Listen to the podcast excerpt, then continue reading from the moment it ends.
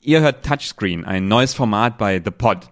Ich bin Dennis Kogel. Und ich bin Nina Kiel. Nina und ich wollen uns jeden Monat zusammensetzen und über Sex, Liebe und Romantik in Videospielen sprechen.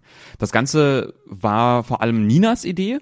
Das klingt jetzt, oh Gott, das klingt jetzt total, das klingt jetzt total vorwurfsvoll. Ähm, aber erklär mal, Nina, warum Warum machen wir das? Wir machen das zum einen, weil André und Jochen mich freundlicherweise dazu eingeladen haben, über das Thema zu sprechen, was mich sehr, sehr freut. Und zum anderen, weil gerade Sex in Spielen ein total unterdiskutiertes Thema ist. Warum auch immer. Man kennt ja vielleicht diese Listen der schlimmsten Sexszenen aller Zeiten.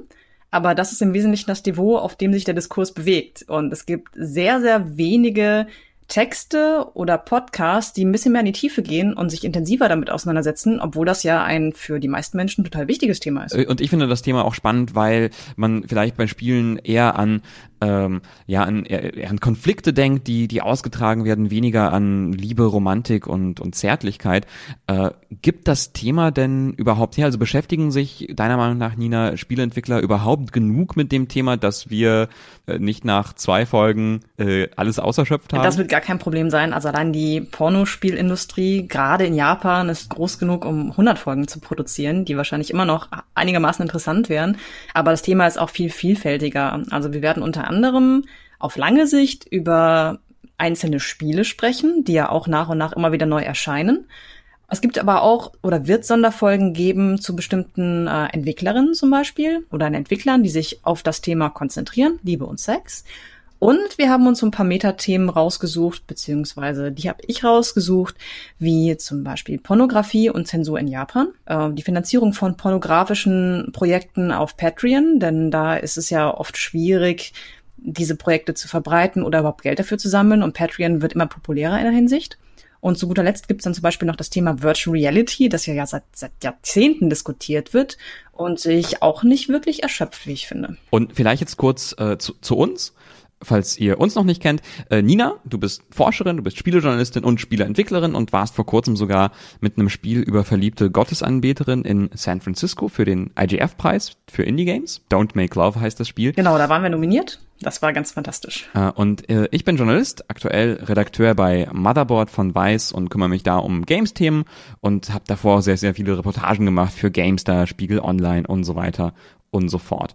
Und heute in der ersten Folge von Touchscreen, da wird's ein bisschen persönlicher, denn wir wollen über Romanzen und Sexszenen sprechen, die uns wirklich in Erinnerung geblieben sind. Ja, genau. Und bei der Recherche ist uns eins aufgefallen, nämlich, dass das nicht nur ein Blick auf unsere persönliche Geschichte ist oder Geschichten, sondern äh, quasi ein kleiner Einblick in die Entwicklung von Liebesgeschichten in Videospielen seit den späten 80ern. Denn wir haben uns halt Beispiele aus verschiedenen Zeitetappen rausgesucht äh, und die verraten einiges darüber, inwiefern sich die Einstellung von SpieleentwicklerInnen auf das Thema über die Zeit hinweg verändert hat. Und anfangen wollen wir mit einem Spiel, das mich auf dieser Liste, die wir, die wir vor uns haben, ziemlich überrascht hat. Und das ist The Legend of Zelda Link's Awakening. Hier vielleicht noch, äh, hier vielleicht noch kurz, bevor es losgeht, ein kleiner Hinweis. Äh, wir sprechen oder versuchen relativ eingehend und detailliert über die Spiele zu sprechen, um die es hier geht. Deswegen gibt's ein paar Spoiler. Die Spiele, über die wir sprechen, sind alle relativ alt bis auf eine, bis auf ein, zwei Ausnahmen. Wenn euch das irgendwie stört, dann äh, warnen wir euch nochmal, bevor es in, in äh, so richtiges Spoiler-Territorium geht, aber ansonsten seid ein bisschen gewarnt. Es wird auch tatsächlich ein bisschen gespoilt. Spoiler sollten bei dem ersten Spiel aber kein großes Problem sein, dann sind die meisten von euch wahrscheinlich mit vertraut. Es ist halt das äh, Zelda Link's Awakening, das 1993 als erstes Zelda für den klassischen Game Boy erschienen ist. Ich war damals so sieben oder acht Jahre alt, als ich zum ersten Mal gespielt habe. Und es war auch mein allererstes Zelda. Man kann zu dem Spiel sagen, dass es formal zumindest dem SNES-Titel, also A Link to the Past, sehr stark ähnelt. Dass es aber von diesem Spiel in einer Hinsicht sehr stark abgewichen ist und auch von den Folgetiteln. Und zwar durch eine explizite Romanze, die in dem Spiel auftaucht. Okay, das ist total, also ich war, ich war total überrascht, als, habe ich ja schon gesagt, ich war wirklich überrascht, als du dieses äh, Spiel auf die Liste gesetzt hast, weil auch für mich war es das erste Zelda-Spiel, das ich gespielt habe und ich konnte mich überhaupt nicht an irgendwas Romantisches daran erinnern.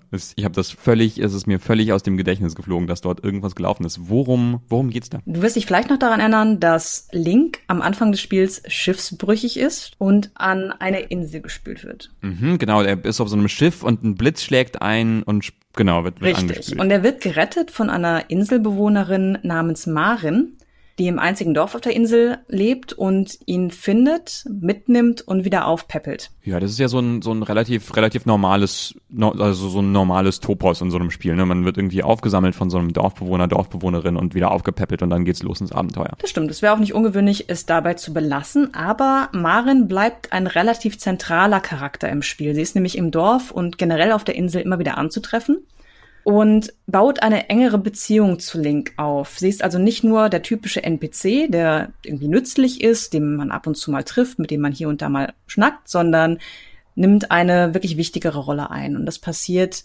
äh, unter anderem dadurch, dass man sie in einer Sequenz des Spiels äh, braucht. Also sie wird halt benötigt, damit man im Spiel voranschreitet. Das heißt, das Spiel zwingt einen dazu, Maren aufzusuchen und Zeit mit ihr zu verbringen. Denn äh, Link muss einen Weg passieren, in dem ein schlafendes Walross liegt und er erfährt durch eine andere Quelle, dass die ganzen Tiere auf der Insel Marins Gesang unglaublich lieben und das auch für dieses Walross gilt.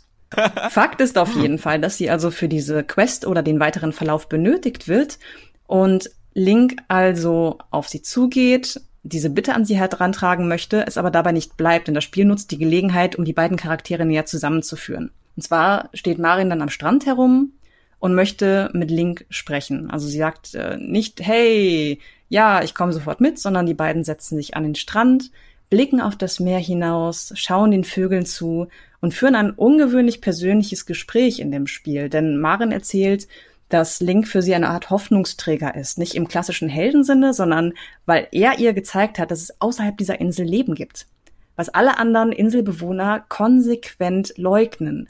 Und sie erzählt, dass sie unbedingt mehr von der Welt sehen möchte und äh, jetzt die Hoffnung hat, dass das vielleicht möglich ist. Also reden die beiden ein ganzes Stück lang über genau dieses Thema.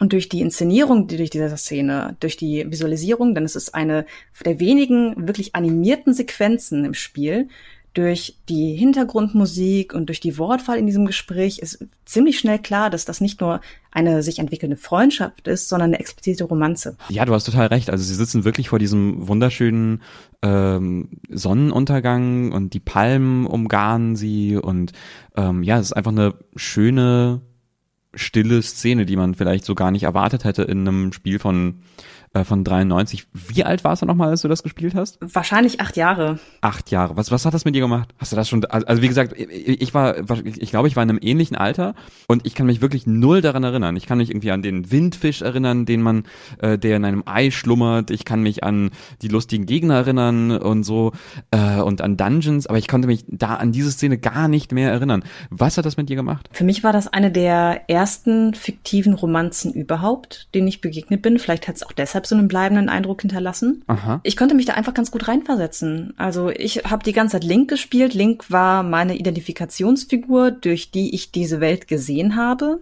die zwar damals extrem abstrakt war, aber das hat man ja so nicht wahrgenommen. Man hat sich ja total darin vertieft, zumindest im Idealfall. So ging es mir auch.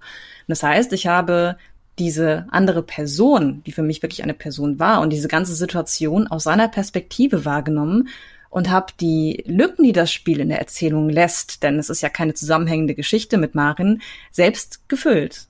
Das mhm. ist mir als Kind sogar ganz gut gelungen. Ähm, und was was hast du da so ausgefüllt? Bitte? Was hast du da so ausge äh, ausgefüllt? Also welche Lücken hast du, hast du, hast du gefüllt? Naja, wie Marin zum Beispiel, während Link weiter seine Abenteuer bestreitet, im Dorf sitzt und an ihn denkt oder ihrem eigenen Tagewerk nachgeht und was die beiden wohl empfinden, wenn sie sich dann plötzlich zwischendurch wiedersehen, das konnte ich echt ganz gut nachfüllen.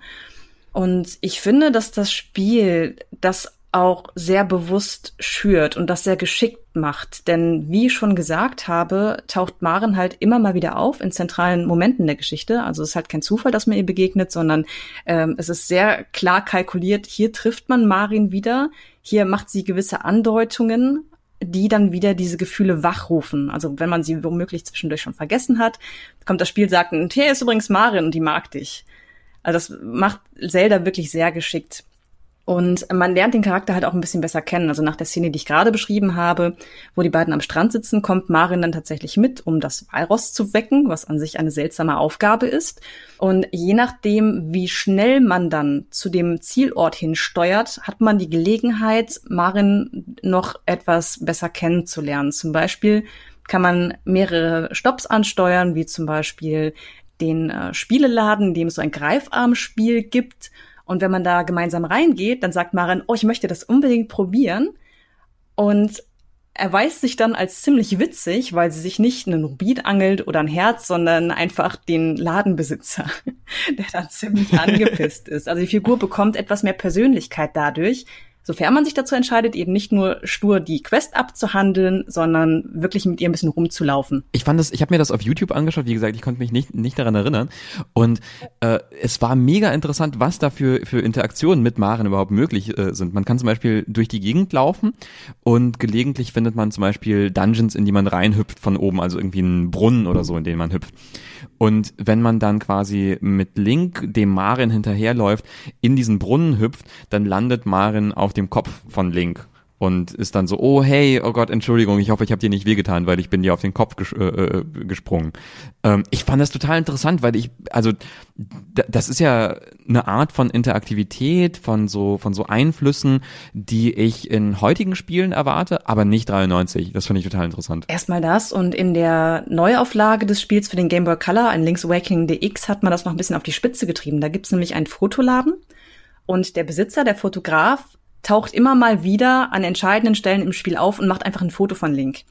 Wenn man mit Marin unterwegs ist, dann kann man potenziell auch drei Fotos schießen lassen, die ähm, also zum einen später eingesehen werden können und an diesen, diese schönen Momente erinnern. Unter anderem wird tatsächlich auch diese Brunnensequenz festgehalten, dieser Slapstick-Moment, wo sie auf seinem Kopf landet und er ziemlich unglücklich aussieht. ähm, und äh, zum anderen sagt es halt, ja, da ist, da ist irgendwie ein Band, das ist wichtig, das wird fotografisch festgehalten. Das Spiel intensiviert also die Beziehung zwischen den beiden auch auf diese Art nochmal zusätzlich. Diese eine Spielmechanik. Ähm, das ist nicht unbedingt nötig. Im Originalspiel hat das auch schon sehr gut funktioniert aus diversen Gründen. Aber gerade dieses Remake zeigt ja deutlich, okay, Link und Marin waren wirklich darauf angelegt, dass sie äh, sich ineinander verlieben. Ich finde das auch total interessant, weil ich zuerst dachte, als du das äh, auf die Liste gesetzt hast bei der, der Spiele, über die wir heute reden, dass äh, ja, dass das vielleicht so ein so ein Kinderding ist, ne? Also dass man, dass man ja in so eine äh, sehr minimalistisch angedeutete Beziehung halt mehr hineinlegt, mehr hineininterpretiert und sich das irgendwie in der Fantasie von von einem äh, transformiert zu einer großen epischen Liebesbeziehung. Dann habe ich unter die YouTube-Kommentare, also auf die YouTube-Kommentare unter den Videos zu zu Marin und Link geschaut und das war jetzt nicht so schrecklich, wie man von YouTube-Kommentaren das normalerweise denkt. Das war völlig okay. Äh, und da äh, waren die meisten Kommentare, haben sich darauf bezogen, dass Link und Maren äh, zusammen sind oder verliebt oder ineinander verschossen oder so. Also quasi haben total diesen Subtext im Spiel, den es anscheinend gibt, ja total bemerkt. Also dass das äh, angedeutet wird. Und ich finde es halt irgendwie auch ganz witzig, äh, wenn du mit Maren anfängst loszuziehen, dann musst du sie so aufheben wie ein ja. Gegenstand, also wie Bomben, Schwerter, Schilder.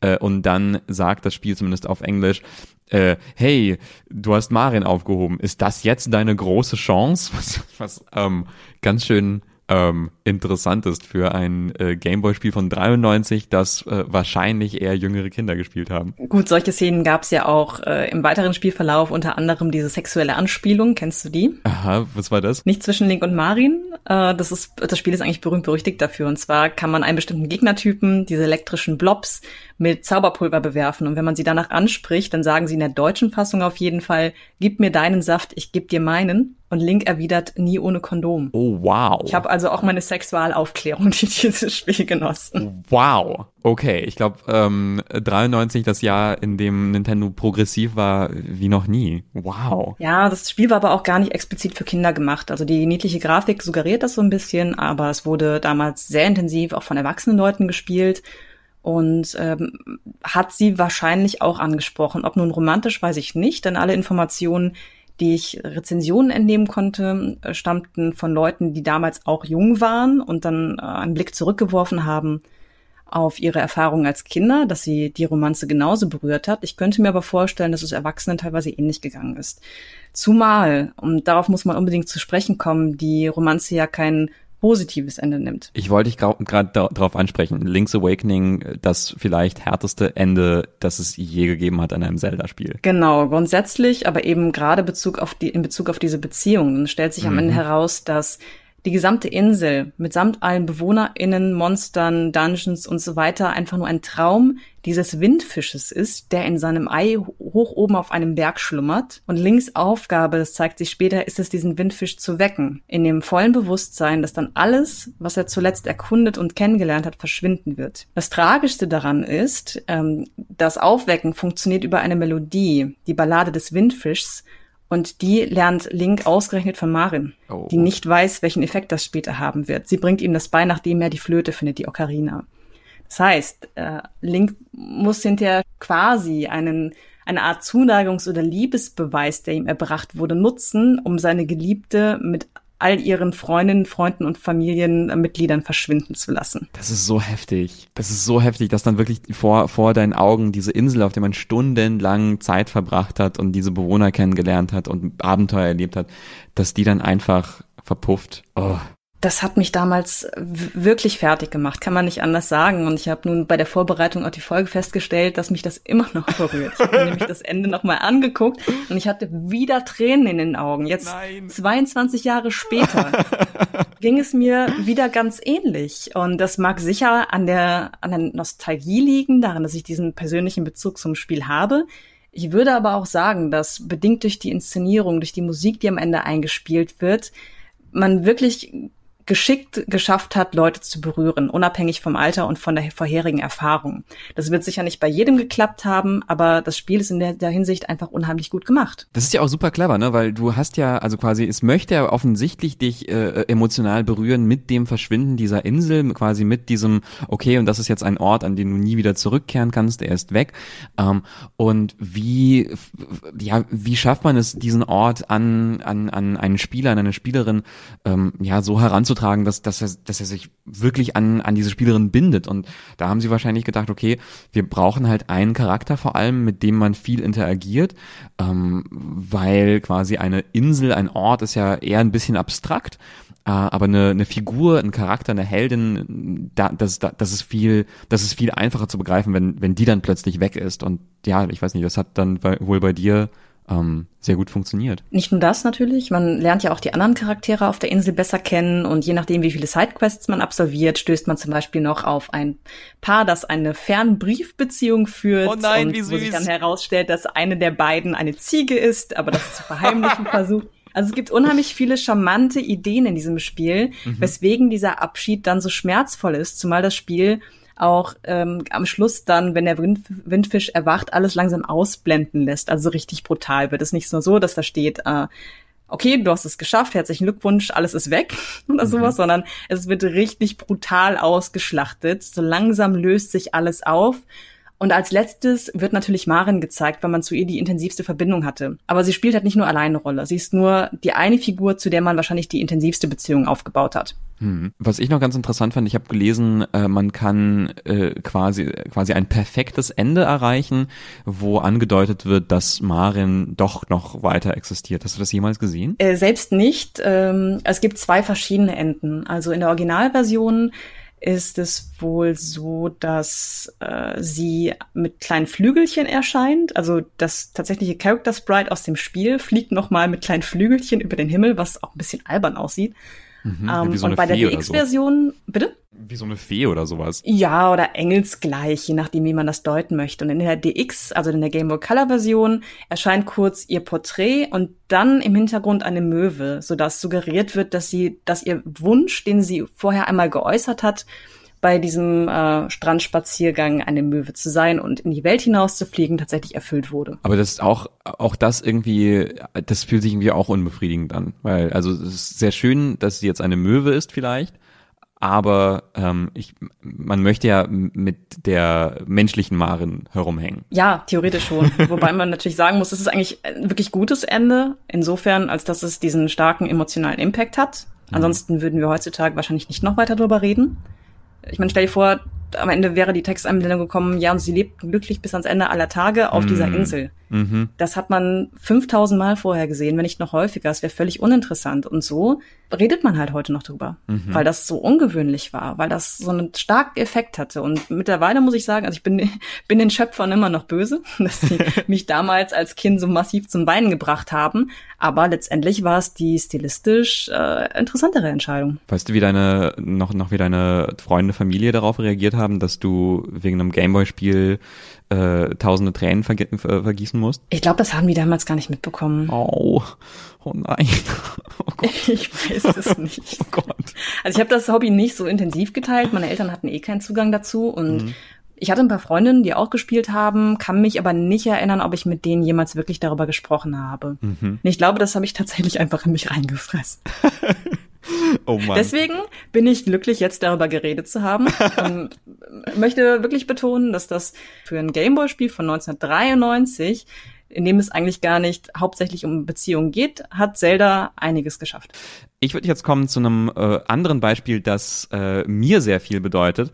Und das ist Baldur's Gate 2, die Schatten von Am. Ja, äh, äh, Baldur's Gate 2 äh, featured meiner Meinung nach äh, die erste wirklich interessante, komplexe Beziehung in einem BioWare-Spiel, die mich ziemlich beeindruckt hat und gleichzeitig, und das werden wir merken, wenn wir ein bisschen mehr drüber sprechen, die ist immer noch nicht perfekt und die ist auch ein bisschen schlimm gealtert, aber dazu kommen wir gleich. Also erstmal so ein paar Infos zum Spiel selbst. Äh, Baldur's Gate 2, das kam 2000 raus und gehört wohl zu den prägendsten Rollenspielen der 90er. Du hast das so gar nicht gespielt, Nina, ne? Überhaupt nicht. Die komplette Reihe ist, und da oute ich mich jetzt einfach mal gänzlich an mir vorbeigegangen. Aha. Wohl auch, weil ich erst relativ spät angefangen habe, am PC zu spielen. Mm. Ja, ich war so ein, so ein PC-Spielerkind und äh, hatte halt diese, ja, mir irgendwann diese riesen dicke Box von Baldur's Gate 1 gekauft, wo ich glaube fünf oder sechs Discs dabei waren, die man immer wieder auswechseln musste, wenn man in irgendeinen blöden Landstrich ziehen musste. Ähm, und äh, es hat mich so geflasht und der zweite Teil, den hatte ich irgendwie zu Weihnachten bekommen und ich glaube, ich habe dann die ganzen Weihnachtsferien nur noch am PC verbracht. Äh, so kurz zur Story von, von Baldur's Gate. In Baldur's Gate 1 ist der Held des Spiels. Ich hatte mir einen Waldläufer gemacht. Er hieß Legolas. Innovativ. Und das ist mir sehr, und das ist mir wirklich bis heute nachhaltig peinlich. Aber er hieß Legolas und er war ein Waldläufer. Ich wollte eigentlich einen Paladin machen, aber das ging nicht, weil Elfen durften keine Paladine sein und ich fand Elfen fantastisch. Ähm, na, auf jeden Fall ist der Held des Spiels äh, ist so ein ja so ein Jüngling, der aufwächst in der Kerzenburg einer ja so eine Art Uni-Festung äh, ist ein Weise, aufgezogen von einem Gelehrten namens Gorion zusammen mit einer Ziehschwester namens Imuen. Und äh, in der Nacht erscheint dann ein böser schwarzer Ritter. Äh, er schlägt Gorion in so einem Kampf, der so ein bisschen erinnert an Obi-Wan Kenobi gegen Darth Vader. Und das erste, was man dann macht, ist, man geht zu einer großen Taverne wo Freunde von Gorion auf den Helden warten. Und diese beiden Helden, die man dort trifft, heißen Jahira und Khalid oder Khalid. Jahira das ist eine Halbelfin, eine Druidin, die ist sehr, sehr schroff, sehr äh, streng, äh, sehr, sehr, sehr so businessmäßig, so von wegen, wir müssen unser Abenteuer jetzt hier abschließen und so, zack, zack. Und ihr Mann, Khalid, ist halt voll das Gegenteil. Khalid ist ein ängstlicher Krieger mit einem Stottersprachfehler. Also er, er, er stottert, er ist ein bisschen feige und ähm, er hat aber Jahira sehr, sehr gern und kümmert sich um sie und liebt sie. Was mich da interessiert, ähm, weil wir ja später auch über eine Romanze sprechen, ist Jahira denn älter als der Protagonist, wenn auch nicht signifikant? Ja, also das wird auf jeden Fall angedeutet. Das ist so ein bisschen komisch, weil du könntest, du könntest bei der Charaktererschaffung auch sagen, ich bin ein äh, alter Magier mit einem Rauschebart. Ähm, und dann wird's schräg, warum man denn dann bitte so als Ziehsohn aufwächst in so einer komischen Uniburg und äh, keine Ahnung hat von der Welt, wenn man irgendwie 50 Jahre alt ist. Aber ja, ich glaube, ich glaube so die die ähm, Canon-Geschichte äh, ist, dass du halt wahrscheinlich was 18, 19, 20 bist oder sowas und Jahira wahrscheinlich in ihren 30ern oder sowas. Mhm. Oder keine Ahnung, wie alt Halbelfen werden. Vielleicht ist sie auch viel älter. Okay, alles klar. Also ja, sie ist, sie ist, sie ist, sie ist älter, aber sie wird nicht dargestellt wie irgendwie so eine, so eine uralte, weise ähm, Oma oder sowas. Nein, sie ist, sie ist eine, eine reife Frau, äh, ja, die halt ja, eine Abenteurerin ist. Alles klar. Mhm. Und dann geht's halt weiter. Ähm, Baldur's Gate 1 möchte ich eigentlich völlig überspringen, weil da gibt es auch gar keine Beziehungen. Man kann äh, ja halt so, halt so ein bisschen so Freundschaften zwischen den Figuren, aber man, man baut keine Liebesbeziehungen, keine Romanzen auf in den Gruppen. Das bleibt alles äh, höchstens angedeutet. Baldur's Gate 2 dagegen, das geht voll in diese Richtung, in diese Beziehungsrichtung und das wird zum ersten Mal auch das Spiel, wofür dann, weiß nicht, BioWare äh, so richtig bekannt wird, ne, für diese Beziehungen zwischen den, äh, zwischen den Charakteren. Und da, das fängt an, die Helden wurden gefangen genommen von einem bösen, möglicherweise wahnsinnigen Magier namens John Irenicus. Und der hat sie festgesetzt in seinen schlimmen Folterkeller. Und man muss natürlich ausbrechen und macht dann fast am Ende davon eine ziemlich krasse Entdeckung. Man kommt in so einen Raum und findet dort Khalid, den Ehemann von Jahira, äh, zerstückelt auf einem, ja, auf einem Labortisch. Anscheinend hat der Magier, und das wird dann irgendwie klar in so einem Gespräch mit Jahira, die auch dabei ist, ähm, wird das klar, äh, dieser furchtbare Magier, der die Helden gefangen genommen hat, hat irgendwelche Experimente an ihnen gemacht, hat sie gefoltert und Khalid hat er umgebracht. Und zwar auf so eine Art und Weise, dass man ihn nicht wieder zurückbringen kann mit einem Wiederbelebungsspruch, was ja so ein schönes Vehikel ist in den Fantasy-Rollenspielen, dass man Tote wieder zurückbringen kann. Khalid aber nicht. Und in dem Moment äh, wird Jahira, bricht Jahira total zusammen und lässt sich auch nicht äh, irgendwie ähm, ja äh, mit einem mit einem Spruch von wegen das wird schon alles wieder gut beruhigen, sondern sie sie ist wütend, sie will Rache, sie lässt sich nicht beruhigen, sie sagt, ihr versteht das irgendwie alles nicht.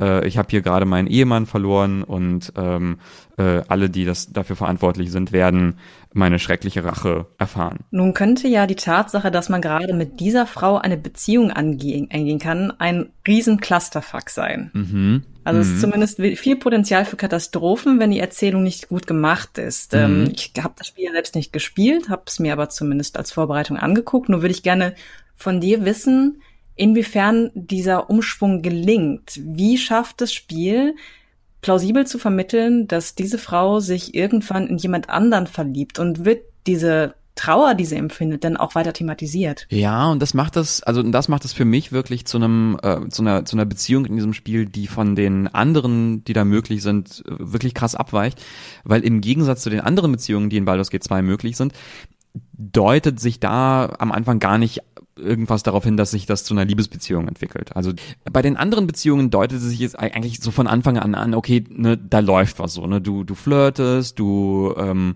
machst irgendwen an, du äh, kümmerst dich um um eine traurige Elfin, die dann irgendwie ihre ihre Flügel verloren hat, Aerie.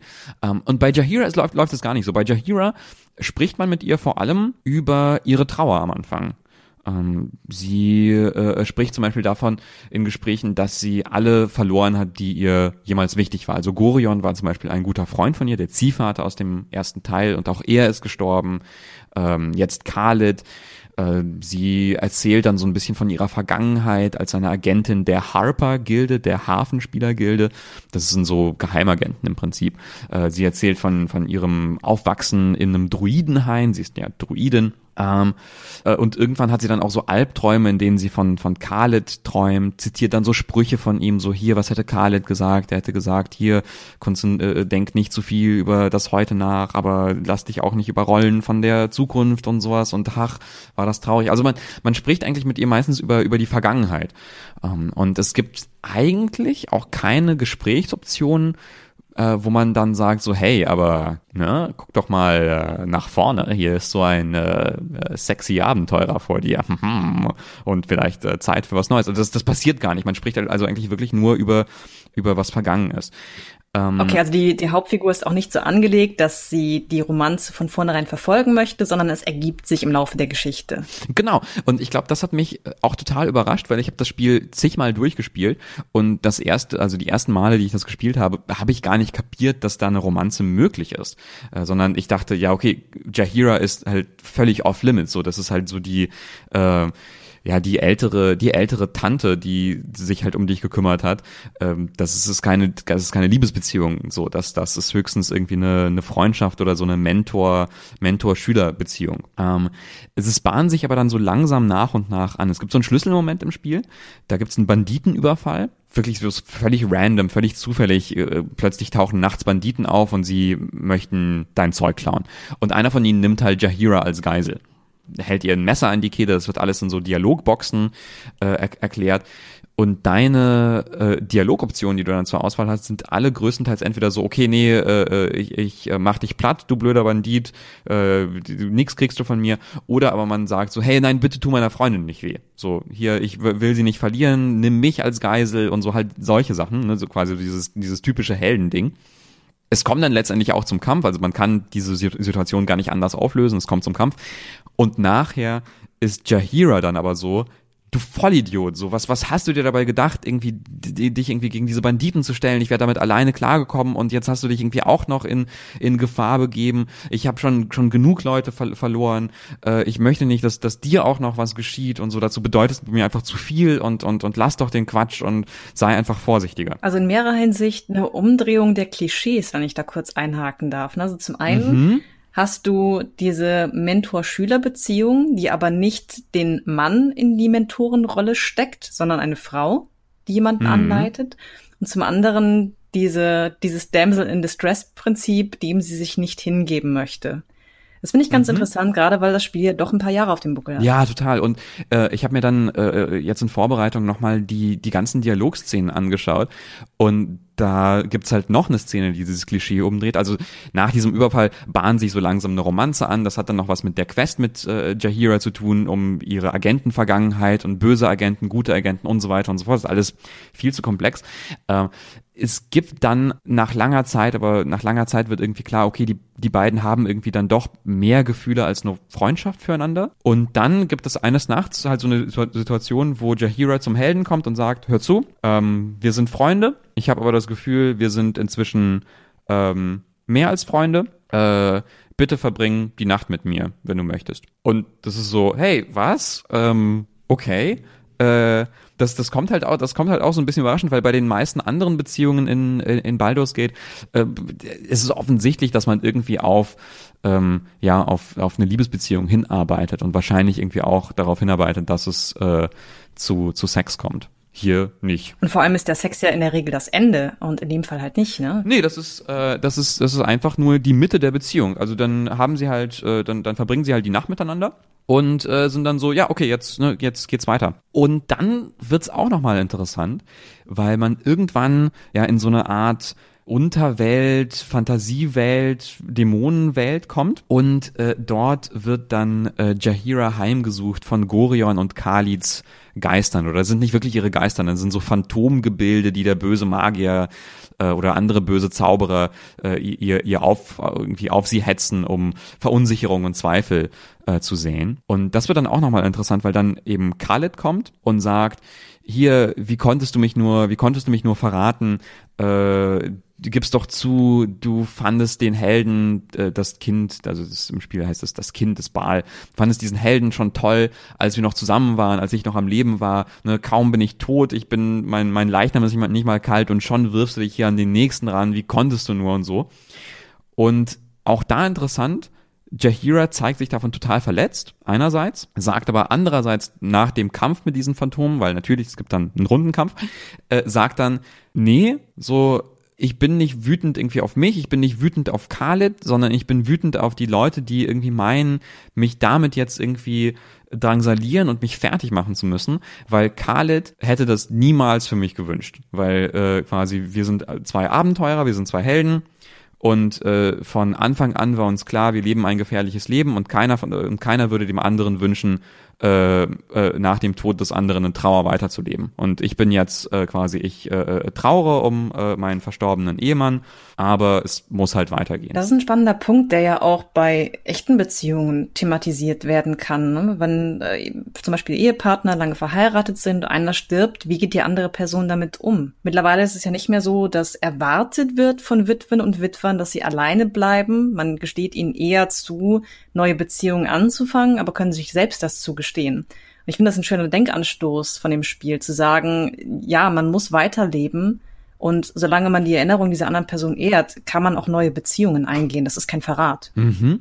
Total, ja. Und ich finde das äh, super interessant, wie sich das halt äh, irgendwie entwickelt aus dieser Freundschaft, weil da sind zwei Figuren, die wirklich seit, ja, dann eigentlich schon seit Jahren, seit äh, einem Spiel, einer Erweiterung und dann noch einem Spiel im Prinzip miteinander äh, durch die Welt ziehen und Heldentaten ähm, Heldentaten leisten, dass die dann irgendwie zueinander finden. Zuerst eben als, als Freunde und dann als, als Liebhaber, als Paar. Interessante Geschichte, ja. Und ja, das ist total, ne? Also ähm, die anderen, und wie gesagt, die anderen, äh, die anderen Romanzen, die es dann in Baldur's Gate 2 gibt, die flachen dagegen so ein bisschen ab. Also es gibt äh, zum Beispiel, äh, worauf ich mich in meinem ersten äh, Playthrough als Legolas äh, gestürzt habe, war dann die äh, die traurige, die traurige junge Elfin, die äh, darüber trauert, dass ihr im Zirkus die Flügel abgeschnitten wurden und die man eigentlich die ganze Zeit trösten muss, bis sie mit ihr zusammen ist. Mega langweilig. Oder äh, oder äh, wenn man eine weibliche Figur spielt, dann gibt es zum Beispiel, dann gibt es eigentlich nur so einen mega langweiligen Priesterjüngling, Rittermann oder so, also so ein ja Paladin im Prinzip, so ein Paladin in Ausbildung. Und der ist einfach nur so ein, ah, meine holde Frau, wie gülden dein Haar. Und es ist so, oh mein Gott, die armen Frauen, die das gespielt haben. so die, diesen. Das ist halt das Problem, wenn es keine Abwechslung, keine Alternativen gibt. Ne? Dann hast du nur eine Optionsverfügung, ja. die gerne mal in Klischees abdriftet. Mhm. Was mögen Frauen? Wahrscheinlich so einen mega, äh, mega ritterlichen Langweiler. Ugh. Ja. Ja, solange er gut ähm, aussieht. Ach Gott, ja, genau. Er hat eher äh, Bronze Nathan. Aber und, ich, ich würde gerne ich würde gerne auf ein paar Punkte zu sprechen kommen, die mich auch bei dieser etwas umfangreicheren, komplexeren Beziehung irritiert haben. Und äh, da wüsste ich gerne, wie du dazu stehst. Zum einen ist mir aufgefallen beim Betrachten der Gameplay-Videos, dass es ein Spielelement gibt, das diese Annäherung für mich ein bisschen kaputt macht. Und zwar stehen grundsätzlich alle Partymitglieder dabei, während die beiden Charaktere sich unterhalten. Oh mein Gott, ja. Das hat mich sehr verwirrt und passt ja nun auch gar nicht zu dieser aufkeimenden Romanze. Denn, also ich persönlich, es mag anderen Leuten anders gehen, könnte mich nicht so intensiv mit einer Person unterhalten, während mich sechs Leute anstarren. Oder äh, während dann irgendwie in der äh, in der Gruppe Minsk der Barbar mit seinem sprechenden Hamster steht, äh, Edwin ein ein mörderischer Zauberer und Jan Jansen ein plappernder Gnom oder sowas. Und dann ist man so, ah, lass uns an Khaled zurückdenken. Und ist so, nein, was? nee, es ist, es ist völlig absurd. Ähm, ich finde es auch total interessant und äh, offensichtlich ist das etwas, was BioWare dann in späteren Spielen ja, ähm, ja, ja gemerkt hat. Also zum Beispiel, wenn man sich äh, Mass Effect anschaut, da passieren diese ganzen Beziehungsgespräche meistens auf dem eigenen Raumschiff äh, und da hat dann jeder sein eigenes Zimmer. Und ja, hier äh, ist es eben so, dass dann alle, alle drumrum stehen. Ich fand es auch komisch, zum Beispiel, wenn dann Jahira sagt, hier, verbring die Nacht mit mir. Und man campt ja im Prinzip. So, es ist ja, also man schlägt irgendwo sein Lager auf. Also eigentlich müssten alle quasi in so einem, in so kleinen Zelten oder, oder Bettrollen auf dem Waldboden rumhängen und ähm, ja, weiß nicht, vielleicht nehmen sie da, nehmen die da, die Helden, die Fantasy-Helden ist einfach mit Privatsphäre nicht so eng. Das ist dann okay. Oder aber das ist, und das halte ich für wahrscheinlich, man hat es einfach, war einfach keine, keine Prio darüber. Ja gut, aber das kann ich mir noch eher vorstellen. Mich hat es, als ich es gespielt habe, Aha. null gestört.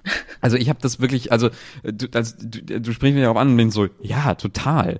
So, wie konnte mir das nicht auffallen? Das ist mega schräg. Aber da greift wahrscheinlich dieser Punkt, dass man früher sowas eher ausblenden konnte, dass man vielleicht leichter zu beeindrucken war, dass man mhm. diese Sensibilisierung dafür noch nicht erfahren hat, dass manche Situationen einfach irgendwie komisch wirken. Man hat es ausgeblendet, hat sich auf die tollen Gespräche konzentriert und sich über die Beziehung gefreut wahrscheinlich, ne? Richtig, mhm. genau. Was, was ja auch, äh, also das war in, in Baldur's Gate 2 wirklich das erste Mal, dass mir aufgefallen ist, dass in so einem Spiel eine Beziehung überhaupt äh, drin war und irgendwie ähm, äh, möglich gemacht wurde. Und das war dann irgendwie wirklich etwas, was, was woran mir total viel lag. Also die ähm, Figuren, mit denen ich dort Beziehungen eingehen konnte, das war dann wirklich was Besonderes für mich. Und dann war ich so, oh mein Gott, wow. Nicht so toll ist das das Ende von dem ganzen Ding. Ja, das habe ich mir auch angeschaut. Es ist letztendlich doch nur so ein, äh, sie lebten glücklich bis ans Ende aller Tage Ende mit dem kleinen mhm. Twist, dass die beiden auch mal jahrelang auseinander sind, laut Abspanntext, also dass sie ihren persönlichen mhm. Abenteuer nachgehen und sich oft längere Zeit nicht sehen, aber wenn sie sich wieder sehen, ist doch alles immer, wie es vorher war. Ja. Und das nehme ich dem Spiel nicht ab. nee, oder? Ähm, äh, ja, ja, du hast recht. Also da, wenn da steht, sie waren jahrelang auseinander, dann frage ich mich, okay, wie haben sie das erlebt? Wie haben sie das, wie, haben, wie hat das die, die Beziehung geprägt? Ähm, wie läuft überhaupt so eine Beziehung? Ne? Du hast halt irgendwie alle, alle Gegner bezwungen, bist ein mächtiger Halbgott, äh, deine, deine, deine Feinde kauern vor dir äh, im, im, im Dreck und wagen es nicht, äh, dir nach dem Leben zu trachten. Äh, du bist bekannt im ganzen Reich. Wie geht's weiter? So, wie, wie also, und dann, weiß nicht, ähm, holen sich Jahira und der Held eine kleine Wohnung und jobben als Schmied und Druide oder sowas? Oder weiß nicht, was, was, was macht man da? Also diese, Streiten diese Fragen. sich dann doch regelmäßig. Äh, genau, übers Geschirr eine, oder ja. Eine Person geht letztlich doch fremd aufgrund mhm. der Einsamkeit, die er oder sie auf dem Abenteuer empfindet. Ja, ja. Da war eigentlich sehr viel Potenzial für eine weitere Erzählung, aber total. Gerade bis in den letzten Jahren haben Spiele sich an solche Erzählungen ja gar nicht rangetraut. Kann ich auch verstehen, mhm. weil die emotional sehr fordernd sind. Die meisten Leute wollen sich ja mit den schwierigen Aspekten von Beziehungen auch gerade in Spielen nicht auseinandersetzen, weil man davon genug privat erlebt. Ähm, aber hm. da war eine verpasste Chance, finde ich, weil die Geschichte an sich ja etwas mehr in die Tiefe geht, eben mit der Trauerverarbeitung. Und dass am Ende doch nur kommt, ja, ja, sind glücklich bis ans Ende aller Lebenstage, ist mir zu vereinfachen. Das ist sehr schade. Total. Und noch was, ähm, ich finde, die ganze, äh, die ganze Beziehung oder auch andere Beziehungen in Baldur's Gate 2 äh, sind eigentlich auch sehr simpel, vor allem mechanisch. Ähm, wir haben bei der Recherche zum Beispiel so ein, eine Webseite gefunden, die so Dating-Guides macht für die Figuren aus Baldur's Gate und die lesen sich halt auch wirklich eins zu eins wie so ein, so ein Pickup-Handbuch, wie so ein Handbuch, wie man irgendwie Frauen aufreißt. Äh, weil dann da im Prinzip einfach nur steht, ja, sag immer das, was den, äh, was den anderen gefällt zu hören. Ähm, und das ist auch bei Jahira so. Du, du äh, tröstest sie in ihrer Trauer, du sprichst mit, also du ähm, sprichst mit ihr, äh, du, du supportest sie, du hörst dir, du hörst dir zu, du sagst immer nur die netten Sachen zu ihr, aber du forderst sie eigentlich niemals heraus. Du, du, es ergibt sich nicht wirklich so ein lebendiges Dingsbums, wo man merkt, so, okay, da sind halt zwei äh, zwei Figuren, die sich wirklich respektieren, die sich auch wirklich ähm, in Frage stellen vielleicht mal. Das, das gibt es nicht. Und das gibt es auch bei den anderen Romanzen nicht.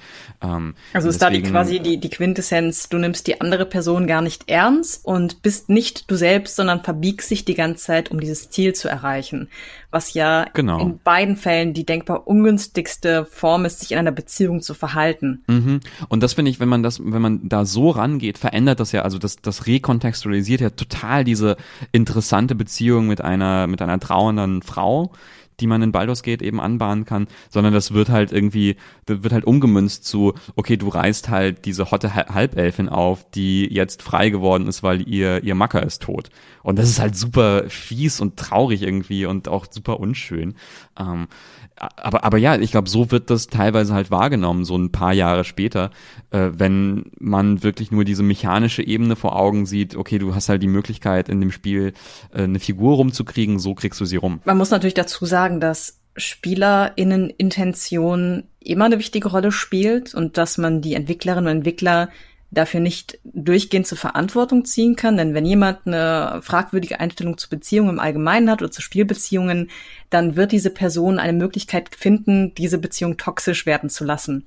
Aber in Bioware-Spielen bis heute fällt ja auf, dass Beziehungsmechaniken sehr simplifizierend sind. Also in der Mass Effect-Trilogie zum Beispiel kann man ja wirklich stumpf immer auf die oberste Antwortmöglichkeit in Gesprächen, auf diesem Dialograd klicken mhm. und weiß dann, dass man zu dem gewünschten Ergebnis kommt. Es gibt überhaupt keine Herausforderung dabei, keinen Spannungsaufbau und eben letztlich auch kein Ernstnehmen des Gegenübers, das bei einer Romanze aber so wahnsinnig wichtig wäre. Mhm. Ja, das stimmt. Ich habe das Gefühl, das hat sich ähm, in den so allerletzten Bioware-Spielen auch so ein bisschen verändert, verbessert. Das ist nicht immer nur dieses, dieses okay, äh, es geht halt nur darum, auf die oberste Dialogoption äh, zu klicken, bis es am Ende irgendwann eine Sexszene gibt.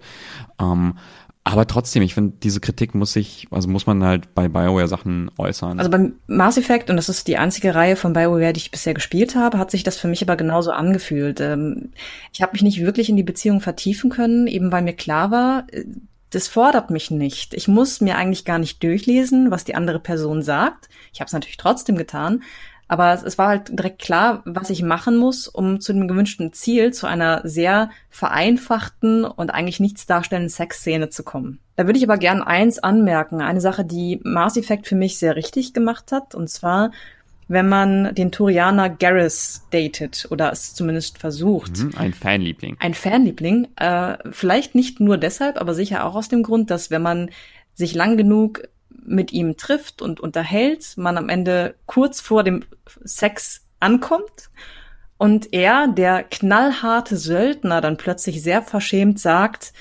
ähm, ja, ich recherchiere dann mal, wie das eigentlich geht. Denn die Hauptfigur ist ja menschlich und Garrus ist ein Torianer, so eine Art Vogel, Insektenwesen mit sehr harter Schale und wirklich vielen spitzen Ecken, die beim Sex garantiert in den Weg kommen.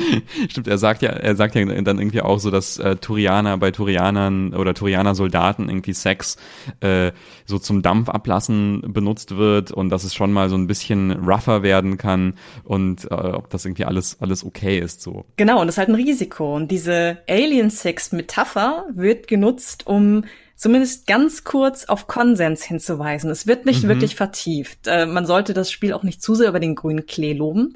Aber mich hat gefreut, dass an diesem Punkt anerkannt wird, dass man auch lange vor dem Sex idealerweise schon darüber sprechen möchte, welche Wünsche die Personen haben, wie man kompatibel sein kann und wie man aufeinander eingehen kann. Passiert wirklich nur in dieser einen Szene, aber das hat mich als Detail sehr gefreut. Das ist wirklich witzig, also vor allem, weil das ja, äh, weil das da ja wahrscheinlich niemandem so richtig, ähm, ja, irgendwie aufstoßen würde, so, hey, das ist ja, das ist ja schräg, weil klar, wenn du halt irgendwie ähm, im Weltraum ein Insektenvogel-Alien äh, flachlegen möchtest, dann sollte man sich vielleicht vorher Gedanken machen, wie das, wie das genau funktioniert weil, weil ich meine, nicht, ähm, nicht jeder ist ja dann ein Mensch und nicht jeder hat dieselben, äh, dieselben äh, Geschlechtsteile und erogenen Zonen und Wünsche und Bedürfnisse und so weiter und so fort. Und ja, das ist ja natürlich etwas, worüber man eigentlich immer reden sollte. Genau, im übertragenen Sinne gilt es halt auch für Menschen. Und äh, das war der eine Punkt, wo ich Bioware-Romanzen nicht pauschal, aber diese eine loben würde. Ansonsten muss ich sagen, hat mich aber die Mass Effect Trilogie nicht so beeindruckt und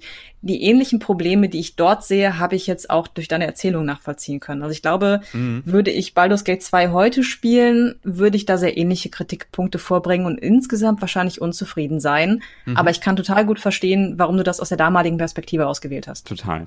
Dann wollen wir noch mal äh, ein kleines bisschen moderner werden und zwar und ein Spiel anschauen, das vielleicht ähm, mehr Leute kennen und gespielt haben als die beiden vorigen Beispiele. Und das ist Gone Home. Äh, wir sprechen über Gone Home und es ist wahrscheinlich die bekannteste äh, queere, also nicht heterosexuelle Romanze in einem modernen Spiel.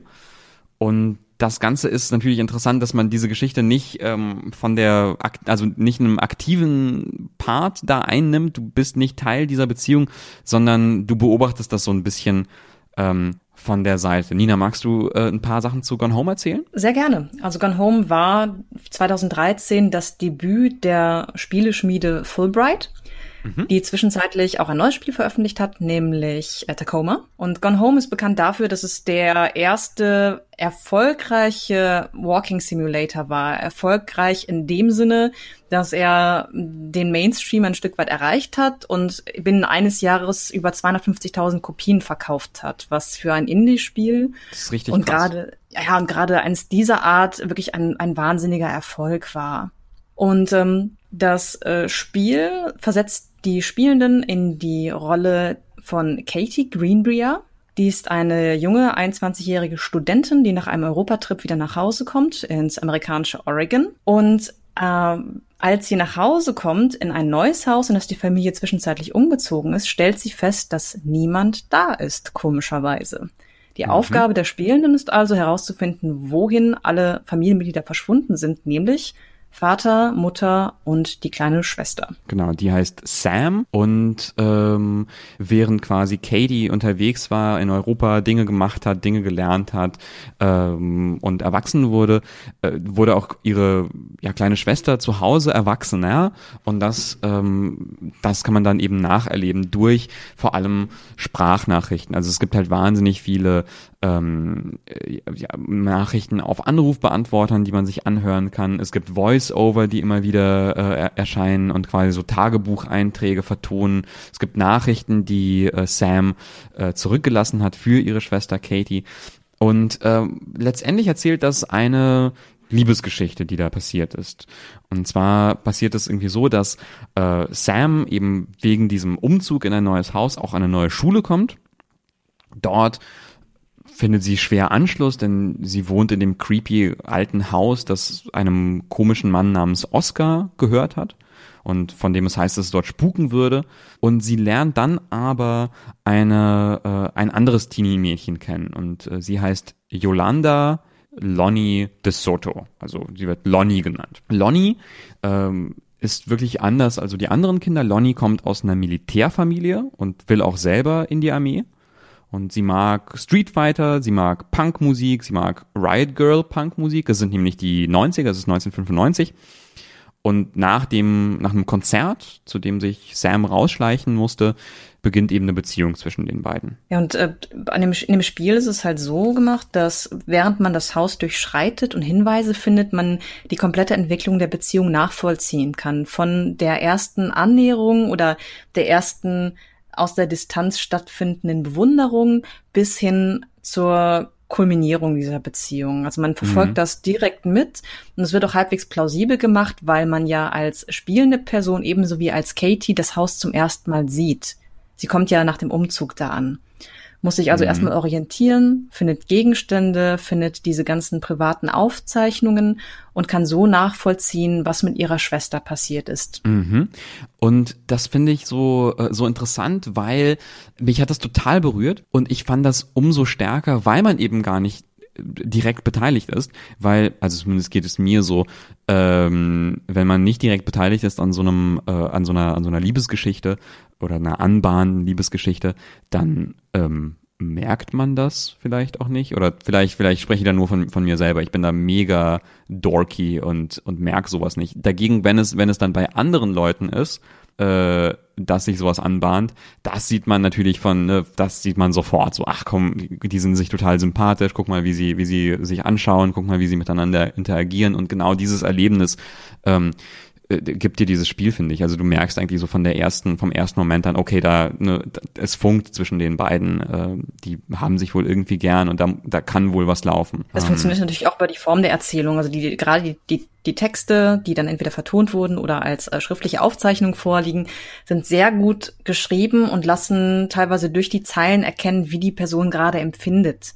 Es wird teilweise nicht direkt ausgesprochen, was da gerade passiert, aber naja, entweder durch die Schrift, durch den Ausdruck oder durch die Betonung bestimmter Aussagen merkt man sofort, da geht etwas in der Figur vor sich und äh, es hat sich etwas in der Beziehung verändert. Das macht das Spiel mhm. sehr gut. Und es ist natürlich auch total voyeuristisch, ne? Äh, das stimmt. Also man bricht ja in die Privatsphäre aller Personen im Haus ein. Genau, man Mutter, Vater, der Onkel, alles. Genau, äh, also gerade bei der Schwester ist es eigentlich problematisch, weil das ja extrem private, persönliche Aufzeichnungen sind, die man dann mit völliger Selbstverständlichkeit liest oder abhört. Äh, da hatten viele Leute auch Probleme mit, habe ich dann mhm. in den Rezensionen gelesen. Also einige meinten, dass das Spiel bzw. die Beziehung für sie nicht funktioniert hat, weil sie sich als Voyeure gefühlt haben und das ah, Gefühl ah, hatten, dass sie etwas Unrechtmäßiges tun, Ging mir jetzt nicht so, was das über meine Person aussagt, möchte ich nicht wissen. Und äh, du meinst ja auch, dass das für dich kein so großes Problem war, ne? Nee, genau, für mich, äh, für mich war das kein Problem und ich würde sogar so weit gehen und sagen, äh, für mich hat das wahrscheinlich das Ganze nochmal verstärkt. Also nicht mal, nicht weil ich mich da irgendwie als Voyeur gefühlt habe, sondern weil man eben durch diesen Privatsphärenbruch das Gefühl hat, dass man noch viel intimere Einblicke bekommt. Das stimmt. Das ist auf jeden Fall wahr. Also es, es baut sich so eine Spannung auf. Äh, zum einen, weil man halt natürlich schnüffelt und etwas sieht und hört, was einen nichts angeht und weil man so Einblick bekommt in umso privatere Aufzeichnungen. Das führt natürlich dazu, dass man emotional viel stärker involviert wird. Die Frage ist nur, ob man darüber hinwegsehen kann, dass man eigentlich etwas tut, was durchaus kritisch zu sehen ist. Aber mhm. lass uns mal auf, äh, auf das Ende der Beziehung zu sprechen mhm, kommen. Auch da Spoiler. Genau, also erstmal sei dazu gesagt, dass das alles nicht ganz unproblematisch vonstatten geht, denn Sams beziehungsweise Katys Eltern finden heraus, dass Sam verliebt ist und akzeptieren nicht, dass ihre Tochter nicht heterosexuell ist, beziehungsweise eine romantische Beziehung beginnen möchte. Sie verbieten ihr sogar die, die Zimmertür zu schließen, weil sie Angst haben, dass sie alleine im Raum was ausheckt. Also sie erlebt zu Hause überhaupt keine Akzeptanz, sondern das genaue Gegenteil, was dann sicher auch dazu beiträgt, dass sie äh, am Ende, wenn sie feststellt, dass Lonnie die Stadt verlassen muss, weil sie zum Militär geht, sie einfach mitkommt. Also sie, sie zögert auch gar nicht so lange, ähm, sondern rennt ihr quasi hinterher, weil äh, nachdem Lonnie noch anruft und sagt, dass sie, dass sie unbedingt ein Leben mit, mit Sam führen möchte und beschließt, sie bricht jetzt einfach ihre ihre Zelte ab. Ja, das war, also das weiß nicht, das war so der Moment, wo ich einfach einfach heulend vor diesem äh, Spiel saß, weil mich das so berührt, weil berührt hat, weil es irgendwie so eine so eine schöne Szene war. Also man hat ja, also man fürchtet eigentlich so die ganze Zeit. Ähm, wenn man, oder ich habe die ganze Zeit Angst gehabt beim Spielen, dass das ein sehr tragisches Ende nimmt, äh, dass es vielleicht mit einem mit einem Selbstmord endet oder sowas. Äh, aber stattdessen, ne, stattdessen sagt halt eben eben Lonnie, dass sie jetzt wegfährt und zum Militär geht und äh, man denkt, okay, ne, ist jetzt wirklich vorbei alles. Und dann ruft sie doch an und sagt, hier, komm, komm, wir, wir laufen zusammen weg und dann tun sie das auch. Und ähm, äh, ja, wunder, irgendwie wunderschön, irgendwo auch cheesy und ich habe mir jetzt nochmal noch mal Gedanken darüber gemacht, so von wegen, auch jetzt, nachdem wir über Jahira gesprochen haben, so, ja, und was kommt dann? Du bist halt, du bist halt mhm. gerade, ist das eigentlich schon Fahnenflucht, wenn sie, wenn sie sich eigentlich beim Militär einschreiben sollte und dann aber aus dem Bus aussteigt? Kommen da irgendwelche Militärpolizisten sie einsammeln? Außerdem, was machen die beiden? Die haben, haben die, haben die überhaupt einen Highschool-Abschluss? Äh, das, die, die laufen einfach von zu Hause weg und und jetzt so? Und was was wo, was ist mit dem Auto? Und wie, wie läuft das weiter? Und bleiben sie noch zusammen? Ja, und es, hm. es ist sehr romantisiert. Also mhm. die beiden sind ja 16 soweit ich mich entsinne am Ende. Also mhm. 15 16 Jahre alt. Das wird glaube ich auch nicht genau gesagt. Und was machen zwei 16-jährige Mädchen die maximal so einen Schulabschluss haben ohne finanziellen Spielraum ohne irgendeinen Rückhalt in freier Wildbahn. Die kommen nach ja. zwei Wochen zu ihren Eltern zurückgekrochen, entschuldigen sich brav und schaffen es dann vielleicht noch zu Hause die Beziehung zu erhalten, aber das ist wirklich das Maximum. Äh, das ist schon sehr klischeehaft, unglaubwürdig. Ähm, man denkt aber an dem während dieses Endes nicht darüber nach, eben weil diese klischeehafte Geschichte sehr gut erzählt ist also vielleicht ist es ja sogar sogar ähm, eingeplant, also diese diese Reaktion. Also ich glaube, ähm, also hm, so ganz ganz platt gesagt, je jünger man man ist, desto desto romantischer und und und schöner und näher an einem dran ähm, empfindet man wahrscheinlich solche, solche großen romantischen Gesten zusammen weglaufen und so. Je älter man wird, desto mehr denkt man darüber nach, so, okay, wow, das ist wahrscheinlich, äh, das, das wird, das wird alles knallhart scheitern. Ähm, aber es, es ruft vielleicht irgendwie so ein bisschen dieses, dieses, dieses Gefühl in Erinnerung wieder, so als, wie, wie, wie es ist, als, als Teenager ähm, unglaublich verliebt zu sein, dass man halt so einen total dummen Quatsch macht. Das stimmt. Und deswegen hat die Beziehung im Spiel wahrscheinlich auch äh, so viele Leute erreicht. Also es haben ja nicht nur, wie man an den Verkaufszahlen ablesen kann, Leute gespielt, die selbst queer sind oder selbst mal Teenager-Mädchen waren, sondern ähm, es haben sich viele Leute davon angesprochen gefühlt, die vielleicht ganz andere Biografien aufweisen, die sich aber trotzdem mhm. damit identifizieren konnten, weil es eigentlich eine sehr allgemeingültige Geschichte ist. Voll, total. Also ja, bei mir hat es auch geklappt. Genau, die meisten Menschen waren mal zum ersten Mal verliebt, äh, haben vielleicht irgendeinen Widerstand von ihren Eltern erfahren oder hatten Schwierigkeiten, sich noch auf die Schule zu konzentrieren, wenn sie das erste Mal verliebt waren und eigentlich nur mit dieser anderen Person zusammen sein wollten. Also das ist dieses äh, diese universale Erzählung, die die meisten Menschen irgendwie kennen, mit der sich die meisten Menschen identifizieren können.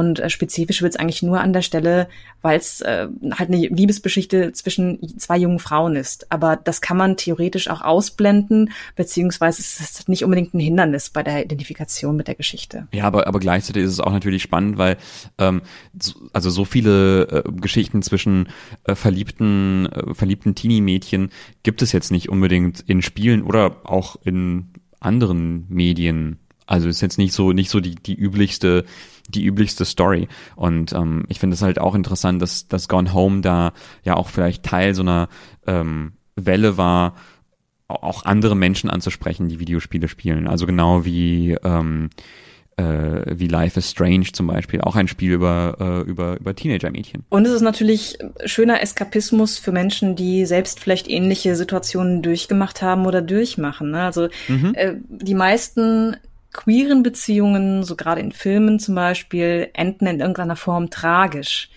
Und mhm. Äh, das ist natürlich ein Problem für Leute, die selbst ähnliche Erfahrungen gemacht haben, dass sie auch in den Medien immer wieder damit konfrontiert werden, dass sie eigentlich nicht uneingeschränkt glücklich sein können. Und wenn dann so ein Spiel wie Gone Home kommt und sagt, ja, das ist ein klischeebehaftetes Ende, aber es ist ein für euch schönes Ende und ihr müsst euch jetzt erstmal keine weiteren Gedanken über diese beiden Charaktere machen, ist das ja auch was Gutes. Mhm, total. Ja, und gleichzeitig funktioniert natürlich Gone Home auch total interessant über diese Nostalgie-Schiene. Das spielt ja, wie wir gesagt haben, in den 90ern, 95. Und man findet dort dauernd Verweise auf Street Fighter, auf Akte X, dass man auf VHS-Kassetten aufnimmt. Es gibt Anrufbeantworter. Das hat alles so ein bisschen einen ähm, spielmechanischen Sinn auch, weil es einfach schwieriger ist, so eine Story im Heute spielen zu lassen, weil man dann Smartphones äh, sich irgendwie in, in, ins Spiel packen müsste, weil es dort Messenger gibt, mehr Möglichkeiten, sich zu kontaktieren. Wahrscheinlich würde dann Katie, wenn sie nach Hause kommt, würde halt irgendwie eine WhatsApp-Nachricht schicken an, an Sam und fragen so, ey, wo, wo steckst denn du? Und Sam würde einfach eine WhatsApp-Nachricht äh, zurückschicken und sagen, bin mit meiner neuen Freundin durchgebrannt. Ja, und diese ganzen, diese ganzen Verschriftlichungen der Beziehungsentwicklung wären vielleicht gar nicht da, weil sich die beiden auch die ganze Zeit nur irgendwelche Nachrichten geschickt hätten. Und äh, Sam gar kein Tagebuch mehr führen würde, sondern ab und zu vielleicht mal eine Sprachaufzeichnung und ihr Handy diktiert oder was auch immer. Aber ja, Richtig. tatsächlich funktioniert es gerade durch die Verortung in dieser in dieser Zeit besonders gut. Mhm. Hilft aber auch natürlich äh, eben äh, für Leute, die die äh, hier Only 90s Kids will remember so so mäßig. Also quasi, wenn man in der Zeit auch groß geworden ist, dann hilft es natürlich auch nochmal diesen diesen Nostalgie-Boost dem äh, dem Ganzen zu geben und eben vielleicht nochmal die Beziehung nochmal intensiver mitzuerleben. Ja, und das Gute ist natürlich, es mag Leute minimal irritieren, die mit den 90ern gar nichts am Hut haben, aber diese Ausrichtung auf diese eine Epoche sorgt halt auch nicht dafür, dass man Leute komplett ausschließt. Also im Zweifelsfall sagen die halt, okay, ich hatte mit den 90ern nichts am Hut, ich empfinde diese Nostalgie nicht, aber ich kann das Spiel aber noch genießen. Und im Idealfall mhm. spricht man Leute zusätzlich diese, durch diese 90er Nostalgie an. Total. Das war, war eine ganz gute Entscheidung, die man da getroffen hat. Mhm. Ja, und wie gesagt, Gone Home hat damit äh, eigentlich ein vielleicht nicht ein Genre begründet, das waren andere Spiele, die davor gekommen sind, aber ähm, sehr populär gemacht und ja, eine Art von Spiel geschaffen, die viele andere Entwickler danach emuliert haben, auch teilweise mit Liebesbeziehungen, teilweise mit anderen Geschichten, ähm, aber das muss man Gone Home wirklich hoch anrechnen. Ja, und vor allem hat es eben Beziehungen mehr in den Fokus gerückt. Also in mhm. den letzten Jahren kann man zunehmend beobachten, dass es mehr dezidierte Liebesspiele gibt und nicht Spiele, die sich auf etwas anderes konzentrieren und Liebesbeziehungen beiläufig erzählen. Und Gone Home hat dazu einen großen Beitrag, äh, Beitrag geleistet, eben weil es auch so erfolgreich war und Leuten gezeigt hat, auch solche Spiele finden Anklang. Und daraufhin haben sich mehr Menschen an ähnlichen Geschichten oder auch ähnlichen Spielmechaniken versucht. Also Gone Home war als Indie-Spiel äh, wirklich ein wichtiger Titel. Mhm. Und das nächste Spiel, das wir besprechen wollen, das äh, unterscheidet sich dann doch nochmal sehr stark davon und vielleicht ähm, ist ein bisschen aufgefallen, es ging in diesen ganzen Spielen, die wir bisher vorgestellt haben, äh, überraschend wenig um Sex. Es ging viel um Liebe, um Verliebtsein, um Beziehungen, aber eigentlich niemals um Sex. Und das andere Spiel, da geht es sehr viel um Sex. Es heißt Lady Killer in a Bind. Ja, mir ist bei der Erstellung der Liste aufgefallen, dass es mir unheimlich schwer gefallen ist, Spiele mit expliziten Sexszenen zu finden, die mich nachhaltig beeindruckt mhm. haben. Also aus der Vergangenheit ist mir, oder aus der ferneren Vergangenheit ist mir da nichts eingefallen, eben weil man ja weiß, dass Spiele sich lange Zeit sehr schwer getan haben mit dieser Form der Intimität. Und äh, deshalb habe ich jetzt ein relativ aktuelles Beispiel ausgewählt, nämlich besagtes Lady Killer in a Bind, das 2016 erschienen ist und mhm. von der kanadischen Spielentwicklerin Christine Love entwickelt wurde, die sich ähm, auf Visual Novels spezialisiert hat und in der Szene relativ bekannt ist. Genau, also kurz vielleicht so zur Einordnung. Visual Novels, äh, also Spiele, die ähm, ja so ja, auch, auch Text, auch viel textbasiert sind, also quasi Text-Adventures mit, ähm, mit einem grafischen Hintergrund. Kann man das vielleicht so am besten beschreiben? Ja, ich glaube, der Name beschreibt es schon ganz gut. Es ist halt äh, mhm. sehr textlastig, wie eine Art Roman. Ähm, fügt aber Bildmaterial hinzu. Also in der Regel hat man bei Visual Novels unten eine Textbox, in der Dialoge gezeigt werden oder auch die Erzählung fortgeführt wird. Und darüber werden meistens äh, Standbilder eingeblendet, zwar verschiedene Hintergründe und die Charakter Darstellungen in Form von Porträts, die meistens so bis, äh, bis zum Bauchnabel gehen oder teilweise zeigt man halt auch nur die Gesichter. Und ähm, mhm. es wird also mit relativ einfachen Mitteln eine Geschichte erzählt und die Spiele müssen also äh, gut geschrieben sein, um wirklich etwas vermitteln zu können. Und weil Christine Love das ziemlich gut kann, äh, ist sie halt in der Szene recht bekannt. Sie hat unter anderem Spiele gemacht wie Don't Take It Personally, Babe, It Just Ain't Your Story oder Analog a Hate Story. Und in ihren Spielen geht es meistens in irgendeiner Form um Beziehungsgeflechte. Nicht nur um romantische Beziehungen, sondern generell um zwischenmenschliche Interaktion, aber das ist ihr klarer Fokus. Und Lady Killer ist jetzt das erste sexuell explizite Spiel von ihr gewesen. Die anderen mhm. fokussierten sich halt eher auf Romantik, auf platonische Beziehungen.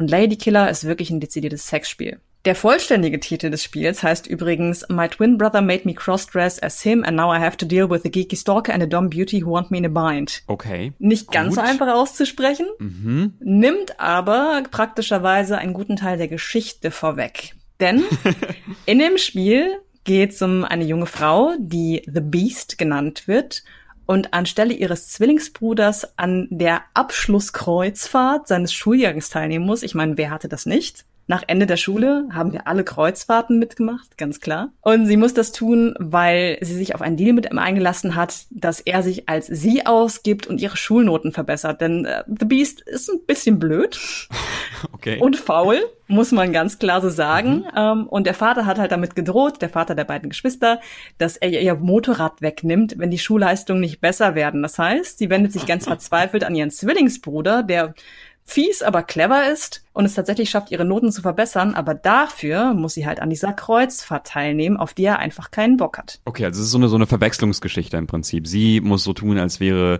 sie ihr Bruder und ist aber auf dieser, auf, die, auf dieser Kreuzfahrt. Es ist jetzt, hat es sich so ein bisschen angedeutet, die Leute, also ich habe es nicht gespielt und ähm, wenn du sagst, okay, es ist eine Abschlusskreuzfahrt, ich stelle mir da sofort vor so Schickeria, um äh, so alle, äh, alle sehr reich und schick angezogen. Alle Leute, die man auf diesem Schiff antrifft, sind riesige, manipulative, widerliche Arschgeigen. okay.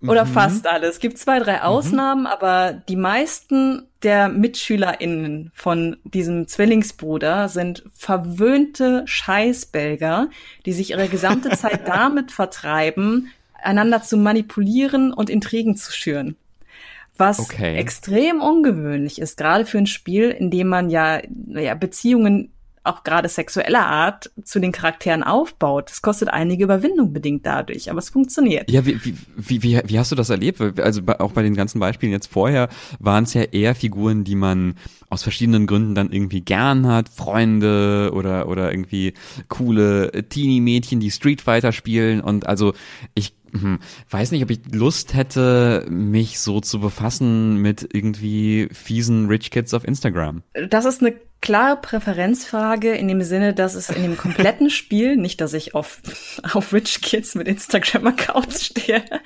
aber das ganze Spiel dreht sich halt um Machtverhältnisse, und Manipulation. Und das ist Aha. auch der, ein Stück weit der sexuelle Hintergrund des Spiels. Es geht halt um mhm. Kink, also um for sexuelle Formen, die von, von der Norm, wenn man sie so bezeichnen möchte, ein bisschen abweichen. Man nähert sich nicht ganz dezent an und entwickelt romantische Gefühle, sondern man hat halt einfach Sex, wenn man da Bock drauf mhm. hat. Deswegen funktioniert das. Und äh, gleichzeitig entpuppen sich einige Charaktere durchaus als tief, vielschichtiger, als man es erstmal annimmt. Mhm. Wer ist dir da besonders in, in Erinnerung geblieben? Besonders in Erinnerung geblieben ist mir da eine Figur und aufgrund dieser Figur habe ich das Spiel auch in erster Linie als Beispiel ausgewählt. Und zwar trifft The Beast ganz am Anfang der Kreuzfahrt auf eine junge rothaarige Frau, die The Beauty heißt, passenderweise. Mhm. Und als ja, einzige Person auf dem ganzen Kreuzfahrtschiff eingeweiht ist. Sie weiß also um die wahre Identität der Protagonistin und mhm. bietet ihr an einem Abend an, dass wenn die Protagonistin sich irgendwie daneben benimmt oder ungeschickt anstellt und zu viel Verdacht schürt, diesen Verdacht abzuräumen. Denn The Beauty ist eine Frau mit vielen wertvollen Kontakten und sie ist dazu in der Lage, alle Verdachtsmomente einfach so zur Seite zu wischen und zu sagen, nee, das, das war alles ein riesen Missverständnis. Natürlich ist sie der Zwillingsbruder. Natürlich ist das ihre wahre Identität. Sie macht das aber nur, wenn man dafür ihre Sexsklaven wird. Oh, okay. Das, okay. Das ist so, das klingt ziemlich explizit. Es ist, es ist extrem explizit. Wie gesagt, das Spiel ist ein dezidiertes Aha. Sexspiel. Man kann es auch als pornografisch bezeichnen, weil es auch äh, genau dafür entwickelt wurde, anzuregen. Zumindest eine gewisse Zielgruppe. Und ähm, mhm. es hat in diesem Sinne für mich funktioniert. Also Lady Killer in a Bind ist für mich eines der spannendsten und anregendsten Sexspiele der letzten Jahre gewesen. Mhm. Und das ist es aufgrund diverser Faktoren. Also erstmal muss man sagen, dass Christine Love wirklich eine hervorragende Autorin ist.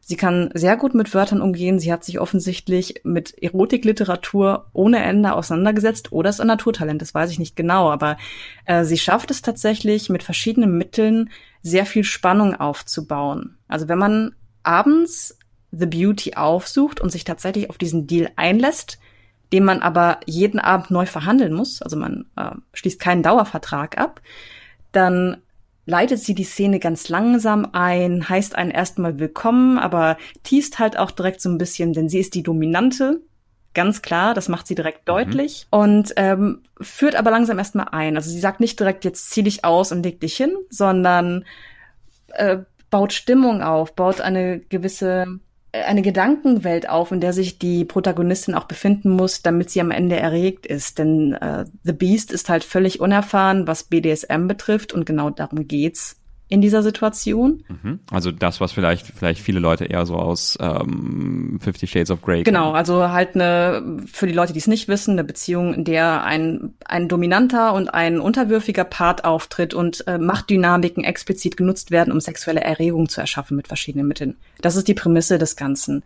Und dementsprechend, wie gesagt, ist also sehr viel Teasing im Spiel, äh, sehr viel auch spielerische Herabwürdigung der Protagonistin was ja ein geläufiges Mittel in BDSM äh, ist und erst nach und nach wird sexuell etwas expliziter. Also hier und da berührt die Beauty dann das Biest und nimmt dann aber ihre Hand extra wieder weg und lässt sie zappeln. Und diese Spannung, die dabei aufgebaut wird, überträgt sich wirklich sehr gut auf die Spielenden oder hat sich zumindest auf mich übertragen. Also ich fand das enorm interessant. Auch wenn die Texte an mhm. sich äh, einige Leute vielleicht zum Stirnrunzeln bringen, weil sie schon ein bisschen an klassische Erotikliteratur erinnern. Mhm. Aber ist es nicht ein bisschen weird? Also ich meine, ähm, also wenn ich ohne jetzt irgendwie mega viel Ahnung zu haben über, äh, über BDSM. Aber wenn ich irgendwie daran denke, dann geht es ja auch vor allem darum, dass man ne, irgendwie Konsens hat und dass dann beide irgendwie auf der auf dem gleichen Level sind und darüber darüber kommunizieren, was was äh, er oder sie oder sie und sie wollen oder er und er. Ähm, hier ist es ja ne, dieses dieses krasse Machtgefälle. Also da ist ja ähm, the the Beauty, die ähm, ja die dich zwingt quasi diese Sexsklavin zu werden, um nicht aufzufliegen.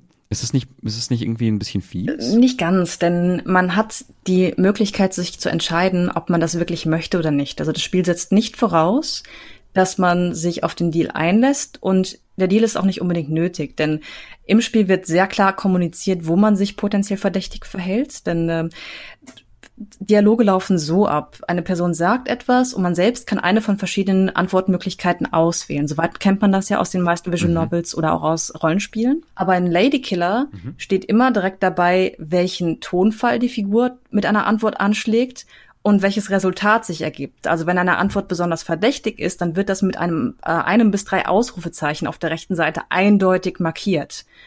Und man kann bis zu sechs Ausrufezeichen im gesamten Spiel ansammeln, Ausrufezeichen oder Verdachtsmomente, bevor es zum Game Over kommt. Äh, ist, ist dann auch wirklich so richtig Game Over und dann äh, äh fliegst du auf und sowas oder oder wird da, da wird getrickst, weil die komplette Geschichte rückblickend erzählt wird. Also ähm, The Beast sitzt am Ende wieder mit ihrem Bruder zusammen und erzählt ihm haarklein, was alles passiert ist.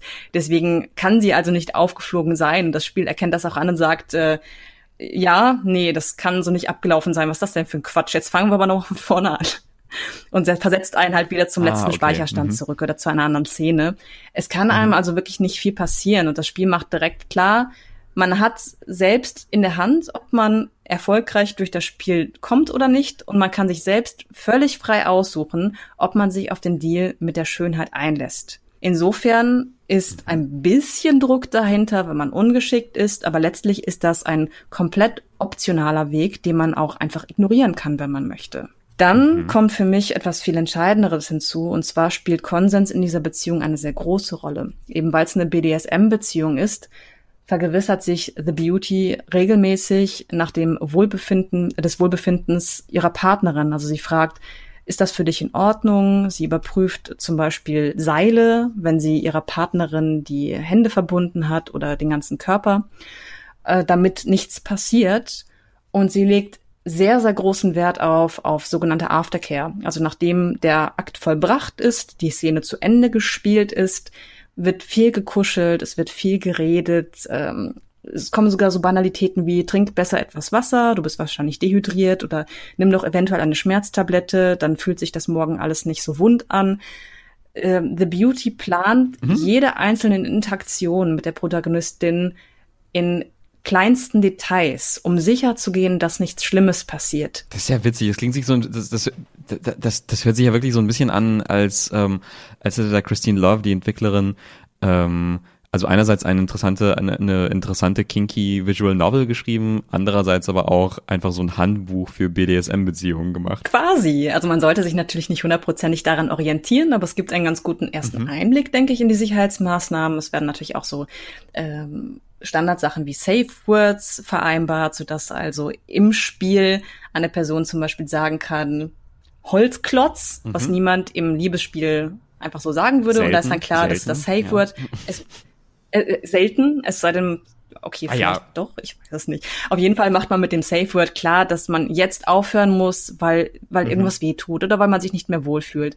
All das spielt dann eine Rolle, was super gut ist, weil gerade BDSM in den Medien völlig missrepräsentiert wird. Du hast ja gerade selbst gesagt, Fifty mhm. Shades mhm. of Grey. Ähm, die Buch- und Filmreihe bildet das krasse Gegenteil ab, nämlich eine Beziehung, die hochgradig ungesund ist und ein Machtgefälle erhält, in dem die unterwürfige Person wirklich gar keinen Einfluss hat. Und in Wirklichkeit ist es nämlich andersrum, denn die unterwürfige Person kann jederzeit sagen, dass sie nicht weitermachen möchte. Mhm. Sie hat eigentlich die Macht, sofort alles zu beenden, wenn sie das will. Und ähm, ja, das hat mir an dem Spiel wahnsinnig gut gefallen, zumal diese ganzen Sicherheitsvorkehrungen halt nicht wie in einem Handbuch runtergerattert werden, sondern Teil des Vorspiels und des eigentlichen Aktes sind. Also es wird in den erotischen Wortaustausch eingeflochten und sticht da gar nicht unangenehm heraus. Zeigt also, dass äh, Konsens sehr sexy sein kann. Auch mega interessant, auch einfach in dieser äh, in dieser ganzen Debatte. Es gab ja vor, vor einer Weile irgendwie dieses ähm, quasi diesen diesen komischen diese komische Aufregung von wegen in Schweden gibt es jetzt aber irgendwie ganz strenge Vergewaltigungsgesetze und jetzt muss man sich versichern, dass alle den Sex wollen und was ist das jetzt? Dann muss man Verträge abschließen. Das ist natürlich alles Quatsch. Aber Notar engagieren. Notar engagieren, genau. Stempel und so. Wo, wo kommt der hin?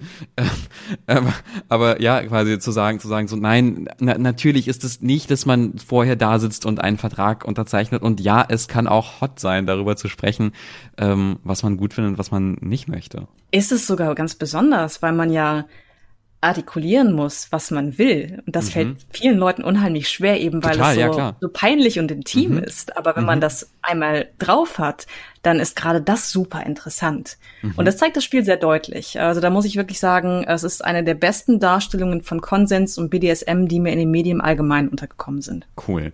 Ist äh, The Beauty die einzige Frau, mit der man was anfangen kann? Äh, nee, man kann mit dem halben Kreuzfahrtschiff schlafen. Okay, gut.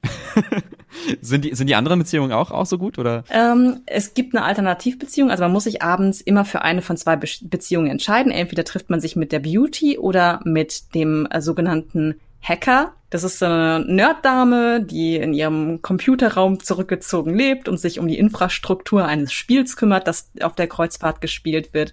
Äh, und da ist es halt umgekehrt. Also der gegenüber tritt man selbst dominant auf. Und äh, da geht's nicht um BDSM, mhm. aber man zeigt ihr halt, äh, wie sie ihre Lust ergründen kann. Okay. Also da kann man sich wirklich frei entscheiden. Möchte man sich mit diesem BDSM-Pakt auseinandersetzen oder will man lieber eine etwas zurückhaltendere Beziehung zu einem schüchternen Mädchen aufbauen?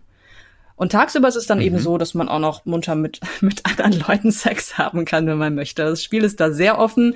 Es macht wirklich kein Hehl daraus, dass es die äh, gebündelte Sexfantasie einer queeren Spieleentwicklerin ist. Und das hat sie selbst halt mhm. auch gesagt. Also ich habe mal ein Interview mit ihr geführt, kurz nach dem Erscheinen des Spiels. Und äh, sie hat sich dann dazu geäußert, dass das Spiel auch äh, durchaus problematische Inhalte einbindet und dann gesagt, äh, ich zitiere einfach mal, Lesbische Liebe wird als rein und unschuldig dargestellt, aber als queere Frau will ich auch die Gelegenheit bekommen, den ganzen durchgeknallten Scheiß zu erleben. Und das fasst das Spiel eigentlich ganz gut zusammen. Es ist vieles extrem unglaubwürdig, mhm. es ist einiges auch durchaus ungesund. Das habe ich zum Beispiel in meiner äh, Rezension äh, thematisiert, die immer noch auf Superlevel abrufbar ist.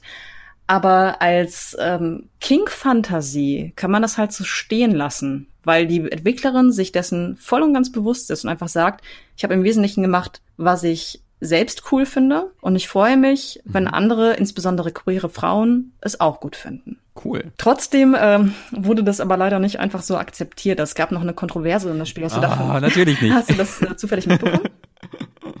äh, nee, gar nicht. Was war, was war da los? Ah, okay. Also man muss dazu sagen, es gab ganz am Schluss des Spiels zwei Szenen, die auch mich eiskalt erwischt haben. Und zwar sind mhm. beide Missbrauchssituationen. Also das Spiel, in dem es zwar die ganze Zeit um Machtdynamiken geht, aber irgendwie doch auch um Konsens, endet ausgerechnet oder endete ausgerechnet damit, dass man entweder ähm, Missbrauch ausübt oder erlebt und beides okay. anregend findet. Zumindest die Protagonistin tut das. Das wurde mhm. sehr intensiv kritisiert und ich kann es insofern verstehen, als dass man keine Ausweichmöglichkeit hatte. Man musste eine der beiden Szenen auf jeden Fall absolvieren, um zum Ende des Spiels zu kommen. Und da hatte Christine Love halt mhm. halt zunächst eingelenkt und gesagt, okay, ich mache erstens Triggerwarnungen dran und zweitens kann man die Sexszenen überspringen, wenn man das möchte, nachdem man die wichtigen Informationen okay. gesehen hat.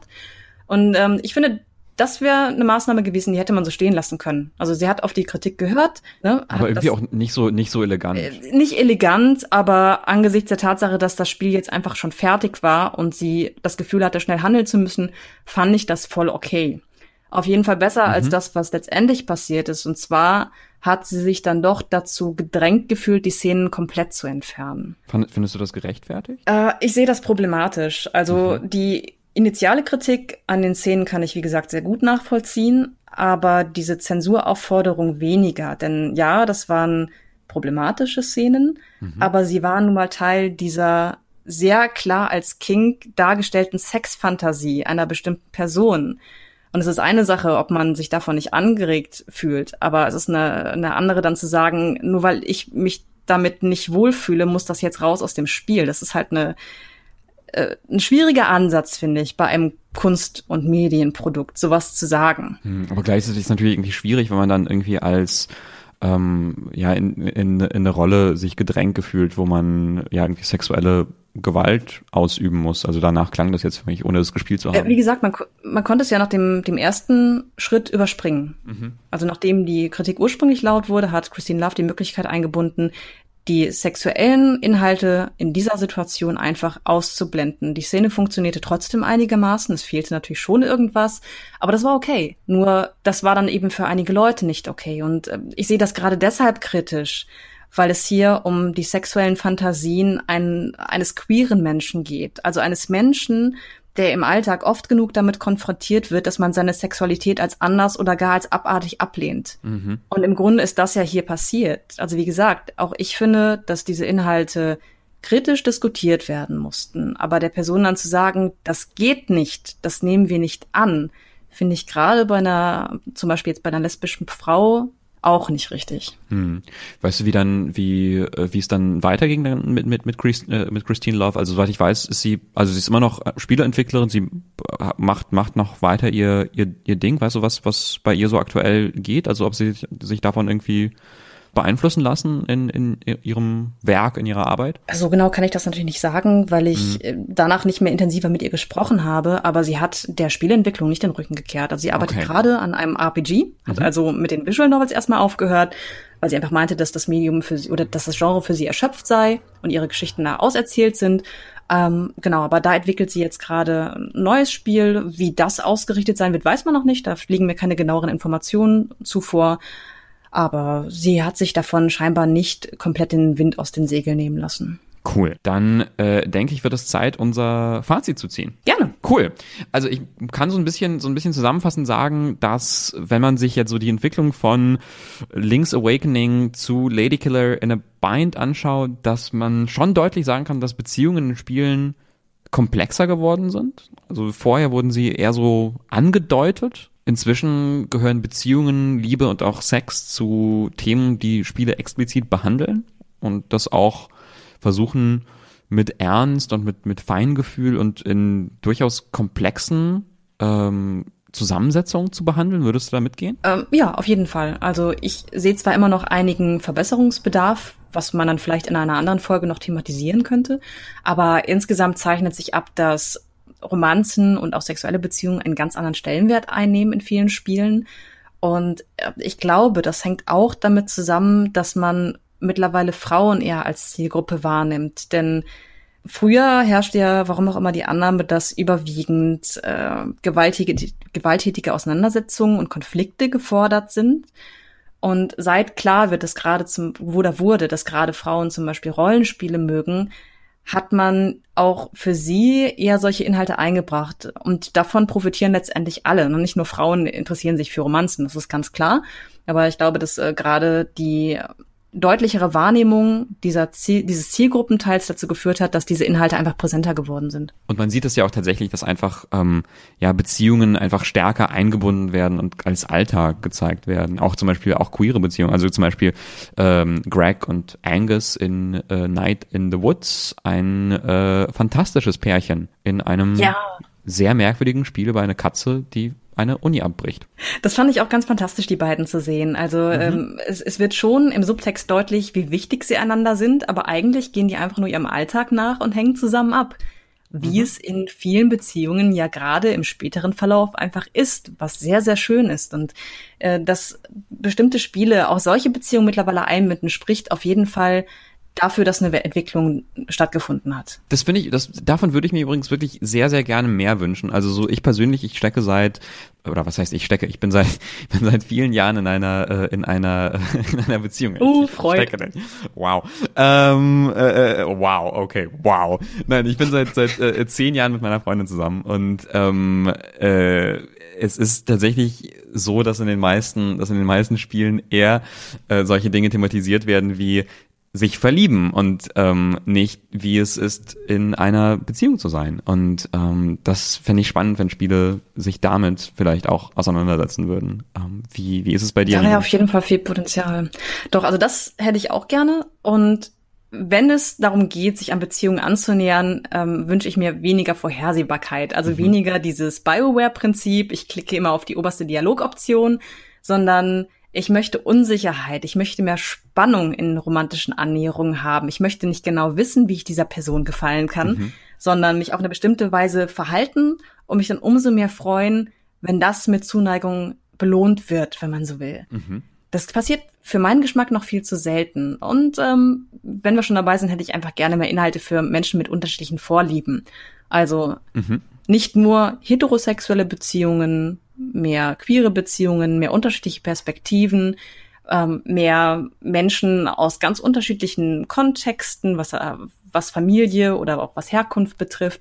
Da gibt's unheimlich viel Erzählungspotenzial, das noch längst nicht ausgeschöpft ist. Und ich glaube, da kommt noch einiges Schönes auf uns zu. Großartig. Was machen wir in der nächsten Folge? In der nächsten Folge sprechen wir darüber, dass äh, das Verbreiten von Spielen, gerade sexueller Art, leider nicht ganz einfach ist. Mhm. Ähm, Viele Titel stoßen ja auf Gegenwehr, sei es nun von Plattformen wie Steam, wie es gerade erst wieder passiert ist, oder sie haben Schwierigkeiten, Gelder zu bekommen für die Entwicklung. Und da kommt Patreon ins Spiel. Denn Patreon ist in den letzten Jahren immer beliebter geworden als Finanzierungs Plattform gerade für pornografische Projekte. Und genau auf diese Entwicklung werden wir in der nächsten Folge einen Blick werfen. Ich freue mich drauf. Ich finde das super spannend, was da, was da alles, ähm, was da alles passiert, weil es ist ja wirklich etwas, wo man ähm, selten einen Einblick bekommt, weil es eben nicht stattfindet auf Steam oder in anderen digitalen Download-Shops wie PSN oder, oder Xbox Live oder sowas. Ähm, und da gibt es natürlich auch super, super viele Sachen, die man sich anschauen kann. Auf jeden Fall. Was ich jetzt noch, noch spannend fände, wäre äh, die Meinung der Zuhörer. Würde gern wissen, wie euch diese Folge gefallen hat, was ihr uns zu sagen habt und vor allem ähm, an welche äh, Sex- und Liebesbeziehungen oder Sex- und Liebesbeziehungen in Spielen ihr euch besonders gerne erinnert. Also welche sind euch da in Erinnerung geblieben? Vielleicht sagt ihr bei äh, unserem Baldur's Gate Beispiel so, was, Jahira, die ist ja mega langweilig. Wie konntet ihr, wie, warum zieht ihr so her über diesen wundervollen, spannenden, großartigen Ritter in Spee, den es da noch zu daten gibt und wie wundervoll er war. Und äh, vielleicht habt ihr da recht. Vielleicht äh, haben wir ihm Unrecht getan. Auch das äh, solltet ihr uns bitte wissen lassen. Genau, ich bin sehr gespannt. Schreibt uns unbedingt. Ähm, das ist für mich natürlich auch rechercherelevant, umso mehr freue ich mich also darüber. Aber wir möchten gerne Austausch mit euch betreiben. Deswegen lasst uns wissen, was ihr denkt. Wir freuen uns. Super. Nina, wo kann man, äh, wenn du nicht in diesem Podcast zu hören bist, noch mehr von dir lesen? Hast du einen Twitter-Account, den wir noch hier erwähnen können, den wir hier noch pluggen können? Ich habe einen Twitter-Account mit einem unaussprechbaren Namen. Das heißt, äh, wir schreiben es am besten in die Show Notes, aber für die Leute, die sich der Herausforderung stellen möchten, ich heiße auf Twitter Burkik. B-E-U-R-K-E-E-K.